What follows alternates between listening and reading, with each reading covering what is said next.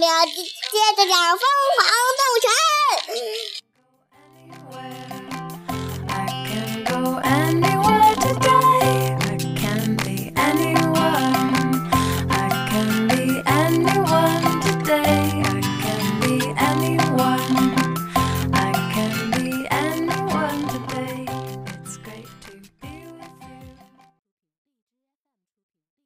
昨天我们讲到牛局长终于同意让朱迪参加调查动物失踪案。那么今天我们接着讲，牛局长要求朱迪在四十八小时内找到奥塔顿先生，如果没有做到，就得辞去警官的工作。卷宗里的材料非常少，朱迪借用鲍警官的苏打水瓶当放大镜。发现了一条线索：奥塔顿先生最后一次出现的时候，正在吃尼克做的爪爪冰棒。朱迪马上跑去找尼克，但是尼克并不想帮他。朱迪用他的胡萝卜笔偷偷录下狐狸炫耀自己挣了一大笔钱的话，这足以成为他偷税的证据。尼克别无选择。要么因为偷税去坐牢，要么帮助朱迪找到奥塔顿。这只是个小把戏，亲爱的，朱迪说。尼克带着朱迪来到他最后一次见到奥塔顿的地方——神秘全绿洲。在这里，所有的动物都不穿衣服。他们俩期望南极那头教瑜伽的大象。能知道有关奥塔顿先生的消息，但是他居然什么都不记得了。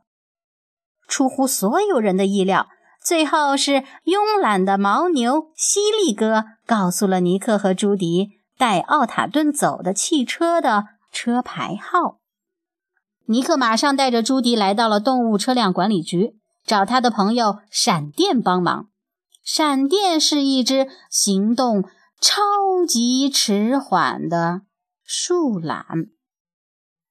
闪电慢吞吞、慢吞吞地帮他们查找车牌号。朱迪和尼克终于找到了带走奥塔顿先生的豪华轿车，却在寻找线索的时候被大先生的手下北极熊抓住了。大先生是一只很小很小的北极渠鲸，也是一个权力显赫的黑帮老大。就在他准备把朱迪和尼克冰冻起来的时候，他的女儿露露走了进来。他认出了朱迪，那次在小型啮齿动物镇，就是朱迪接住了劫匪踢过来的大甜甜圈，才让他得救的。大先生马上停止了冰冻行动，并把他知道的有关奥塔顿先生的消息告诉了朱迪。艾米·奥塔顿是大先生的花匠。那天，大先生派了豪华轿车去接他，他却在轿车里发起狂来。朱迪和尼克赶去雨林区，找到了大先生的轿车司机麦叉。这头美洲虎谈到奥塔顿的时候，仍心有余悸。他说：“哦，他四肢着地，变成了野兽。在那之前，他一直反复的叫着，午夜嚎叫。”突然，麦叉也开始发狂。尼克和朱迪飞快地奔跑逃命。朱迪用对讲机呼叫鲍警官，但是鲍警官正在专心地玩手机。根本没有听到。朱迪用手铐把美洲虎铐在一棵树上，他们才惊险逃脱。随后赶到的牛局长并不相信朱迪的话。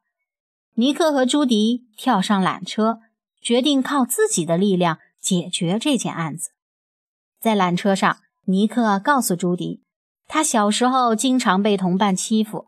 那个时候，他希望自己长大以后不仅仅是一只狐狸，就像朱迪小的时候，希望自己以后不仅仅是一只兔子。他们意识到他们之间有许多相似的地方。突然，尼克发现了什么？路边的交通监控摄像头，摄像头会不会刚好拍到了麦叉了呢？尼克和朱迪来到市政厅，在杨副市长的电脑上看到了交通监控记录。画面上，麦叉被一辆坐满了狼的货车带走了。午夜嚎叫。看到狼群，朱迪不禁倒吸了一口气。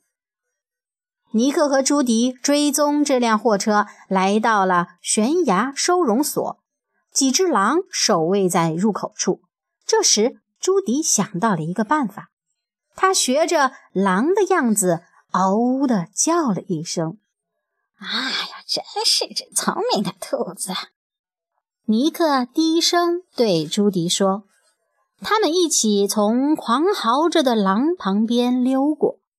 收容所里又阴暗又恐怖，但是尼克和朱迪还是找到了他们想找的动物——麦叉和艾米奥塔顿。实际上，所有在警察局报了失踪的动物都在这里，他们都变成了野兽。突然，他们听到有人走了过来。于是飞快地躲进了其中一个小房间。施市长走了进来，和他一起进来的还有个医生。朱迪用手机录下了市长说的话。他说：“他想把变成野兽的动物都藏起来，不让任何人知道，包括动物城警察局。”就在这个时候，朱迪的手机突然响了，有人给他打电话。他们暴露了。朱迪和尼克顺着排水管道逃出了大楼，把他们发现的情报发送给了牛局长。朱迪逮捕了石市长。我这么做是为了这座城市。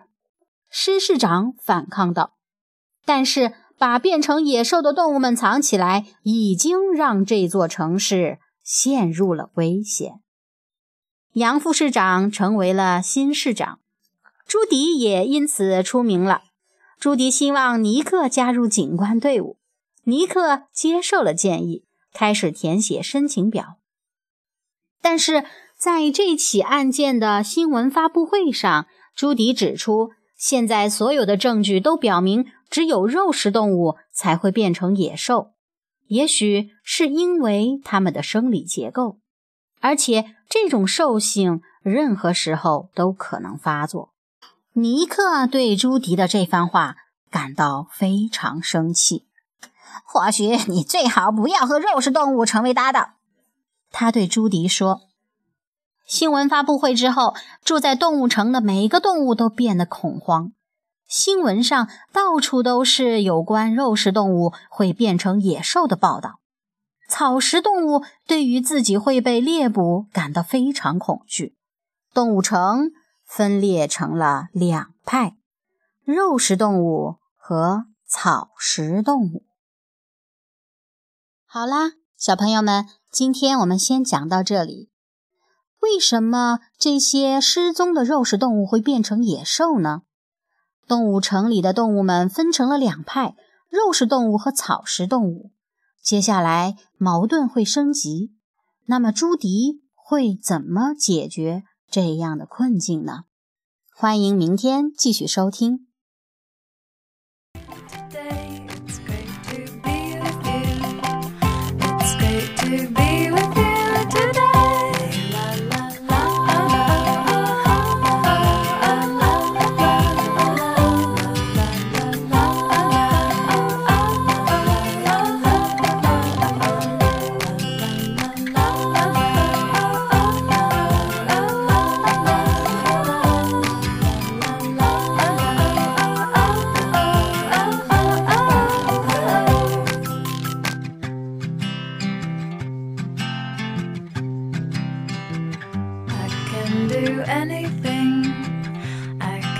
you